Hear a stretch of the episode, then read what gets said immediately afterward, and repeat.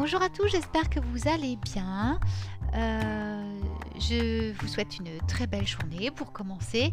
Et euh, aujourd'hui, dans ce podcast, je vais vous donner des, petits, euh, des petites...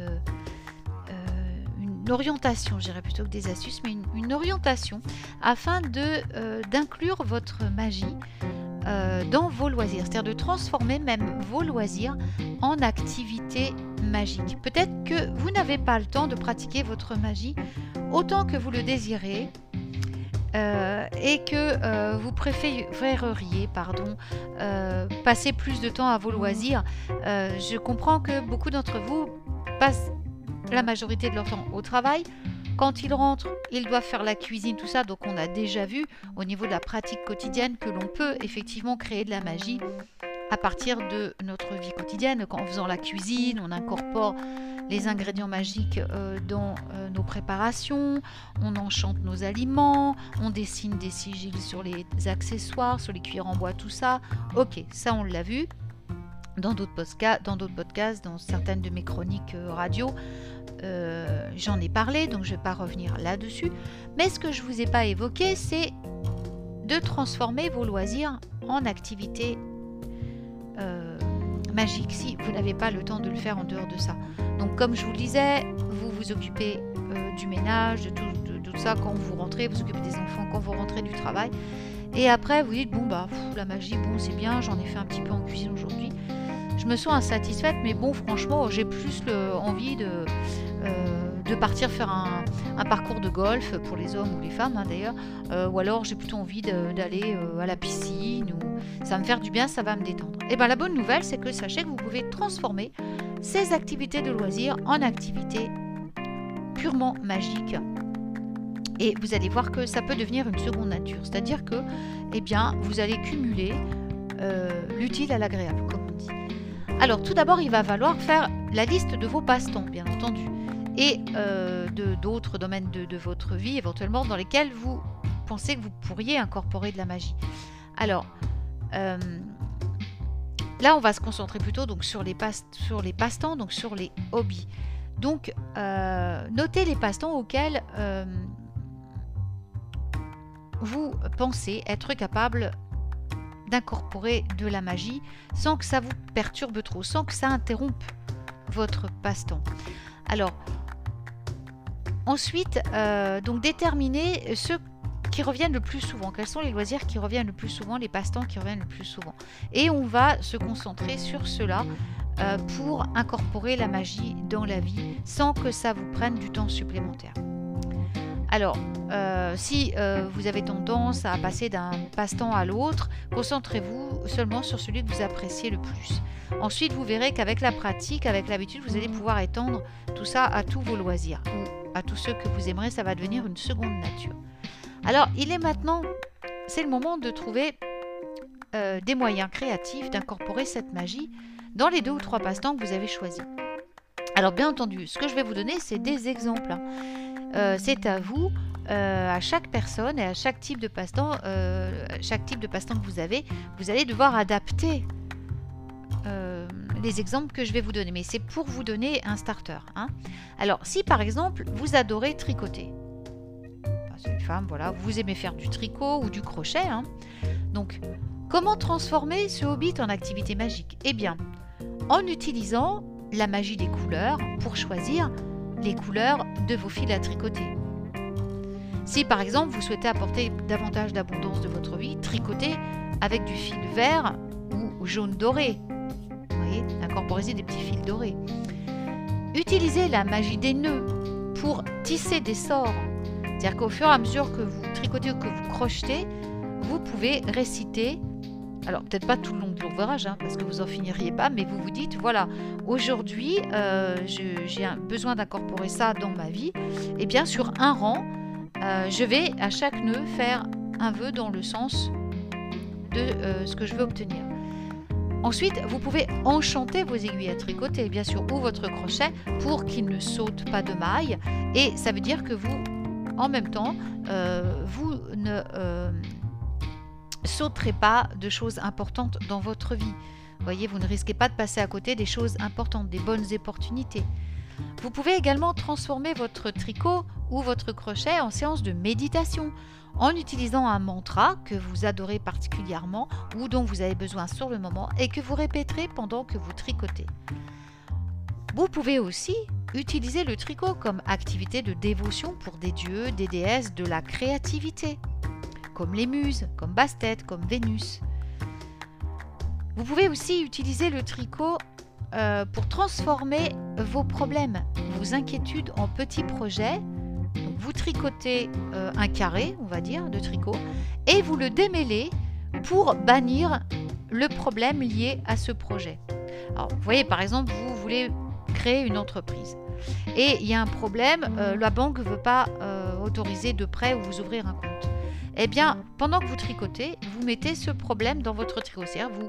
vous affirmez que, euh, voilà, vous, dites, voilà, euh, ça représente le problème. Hein. la banque ne veut pas. Hop.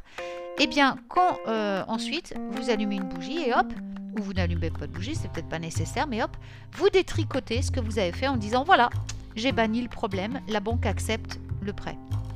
Vous voyez ce que je veux dire?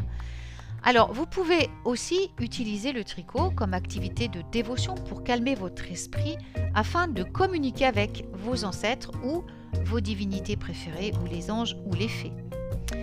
Et vous pouvez également tricoter des sorts de protection et de bonheur sous forme d'objets et vous pouvez les offrir à d'autres personnes ou les garder pour vous-même. Donc voilà par exemple ce qu'on peut faire avec du tricot ou du crochet.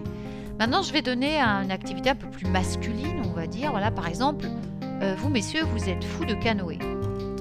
Eh bien euh, mes petits sorciers vous allez pouvoir créer des breloques euh, qui vont vous assurer la sécurité sur l'eau, des petits talismans. Euh, vous allez pouvoir tracer des sigils sur votre canoë pour vous protéger pendant votre balade et protéger les gens qui vous accompagnent. Vous pouvez utiliser ce temps dans la nature pour pratiquer un travail énergétique de euh, nettoyage et pour vous ancrer également grâce à l'élément eau qui est très lourd et qui ancre. Vous pouvez utiliser le rythme de votre pagaie pour créer un état méditatif et répéter une incantation ou un mantra. Vous pouvez utiliser euh, le canoë comme une activité de dévotion pour les divinités de l'eau ou pour les divinités du voyage, du mouvement. Vous pouvez également en profiter pour vous connecter avec les esprits du plan d'eau dans lequel vous naviguez en ce moment, dans la rivière, le ruisseau dans lequel vous naviguez. Connectez-vous avec ces esprits ou tout simplement avec les esprits de l'eau. Et utilisez la magie du temps pour apprendre, la magie de l'eau, pardon, pour euh, voilà, demandez-lui de vous enseigner la façon dont vous voyez qu'elle se glisse à travers les rochers, elle se glisse avec fluidité partout où elle va, et dites-lui de vous montrer comment elle fait pour l'apprendre, euh, l'imprégner de votre vie, et vous aussi savoir naviguer comme l'eau et éviter ou vous glisser entre les obstacles ou les passer facilement. Je vais prendre un dernier exemple, par exemple euh, un instrument de musique. Alors, on va prendre le, violon la, guitare. Alors, vous pouvez enchanter les cordes pour qu'elles ne cassent pas. Vous pouvez enchanter la guitare pour qu'elle, euh, comment dire, diffuse des énergies positives, des énergies de lumière à chaque fois que vous jouez. Vous pouvez utiliser l'instrument pour créer des sorts de tons, donc de tons, de tonalité. Ce sont des sorts qui sont entièrement créés à partir de notes de musique, donc et pas de mots. C'est-à-dire que vous prenez votre partition, pour chaque note, vous écrivez un mot d'une phrase que vous voulez. Par exemple, euh, euh, j'aimerais attirer l'amour de ma vie. Alors, vous prenez votre partition et en dessous de chaque note, vous mettez le mot, voilà, un mot sous chaque note. Et vous jouez, quand vous jouez euh, votre, petit morceau musical, juste cette partie-là, vous le rejouez en mantra, c'est-à-dire tout le temps, tout le temps, ça va envoyer ce mantra dans l'univers, ça devient un sortilège.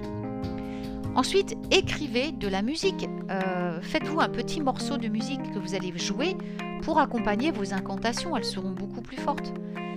Jouez de la musique également comme activité de dévotion aux divinités liées à la musique, par exemple Sarasvati, on, les représente certaines divinités avec des instruments, Pan avec sa flûte, euh, donc je, citais aussi, euh, comment elle s'appelle, à l'instant, ben, je ne sais plus, Euh, ça peut être euh, tort avec euh, son collier, avec, vous savez ça, oh je sais plus comment ça s'appelle, les,